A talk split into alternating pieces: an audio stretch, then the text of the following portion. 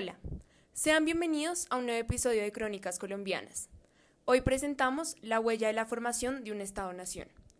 Nos encontramos con la presencia de las invitadas Daniela Camacho, Juana María Carrillo, Ariadna Melisa y su locutora Juliana Jiménez, para hablar de este tema tan interesante que nos invita a conocer más sobre la historia de un país como Colombia.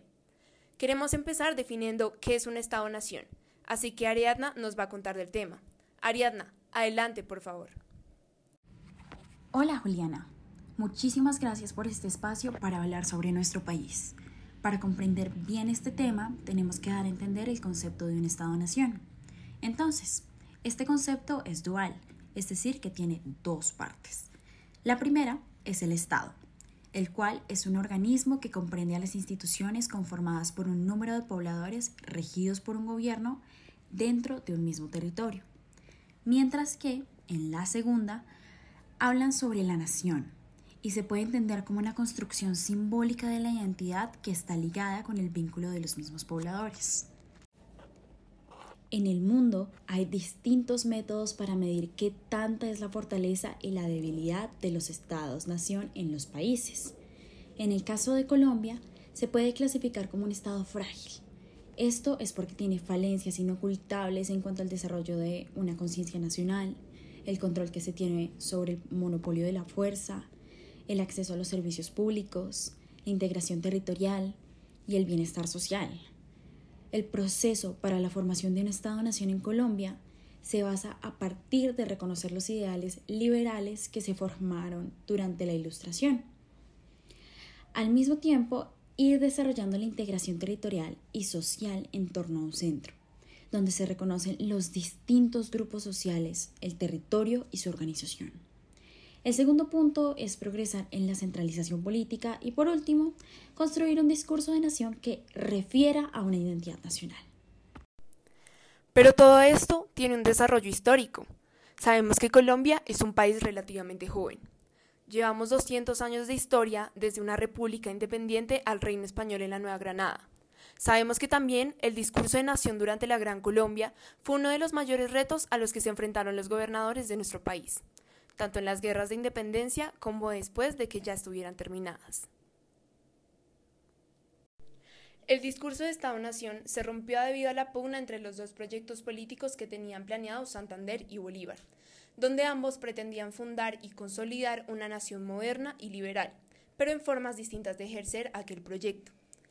Por un lado, Bolívar con su forma de gobierno liberal republicano pretendía hacer reformas de manera contundente, y por el otro, Santander, con el gobierno conservador centralista, quería hacer reformas de manera pausada. Los choques entre estas dos ideologías políticas causarán la polarización del país, hasta el punto de no encontrarse ningún discurso nacional que vincule al pueblo, lo que condució a que la rivalidad se convirtiera en las guerras civiles. Ahora, ¿Qué aspectos de Estado-Nación podemos ver durante estas guerras? En este caso hablamos de grupos sociales, liberales y conservadores. La tensión que hubo entre estos dos se dio a motivaciones e intereses diferentes en cuanto a la forma correcta de manejar los privilegios de una zona o población, e incluso luchar por determinado proyecto político nacional. La hegemonía de alguno de esos dos proyectos determinaba si las guerras se daban o a media o a larga duración. La derrota conllevaba mecanismos de permanencia de grupo vencedor y del poder.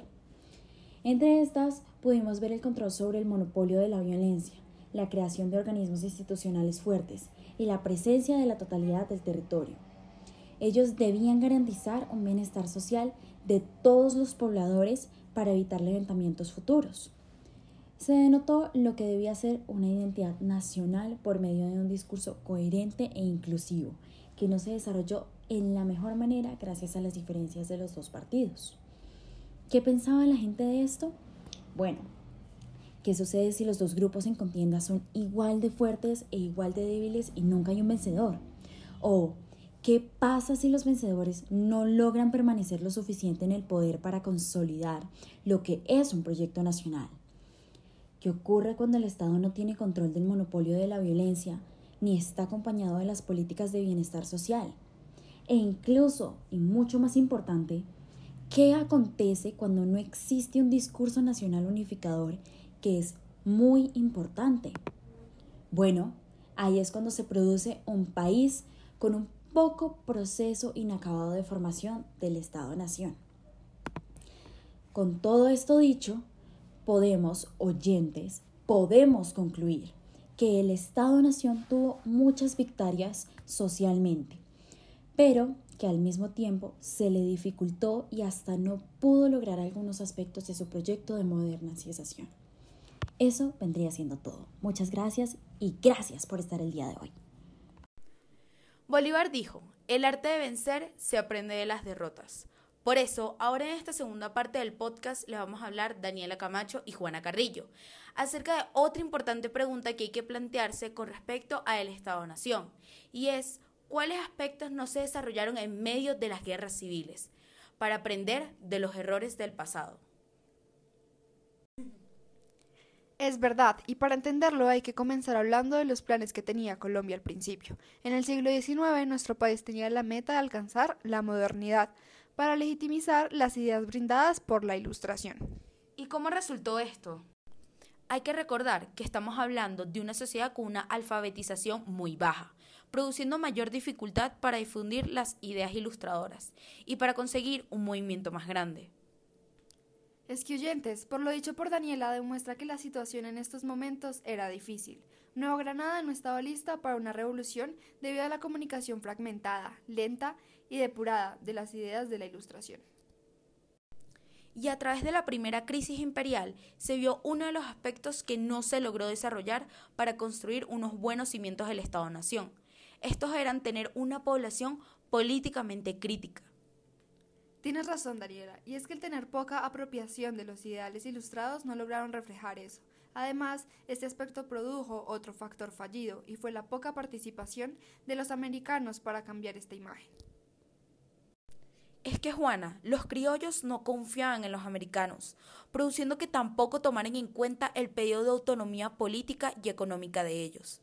Todas estas quejas que después se verían en el Memorial de los Agravios.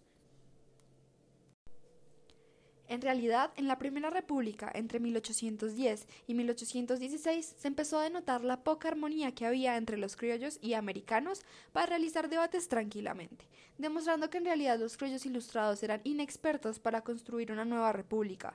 Esta reña sería en el adelanto a lo que vendría después. Ahora, oyentes, es necesario que nos transportemos al nuevo intento de Estado-Nación.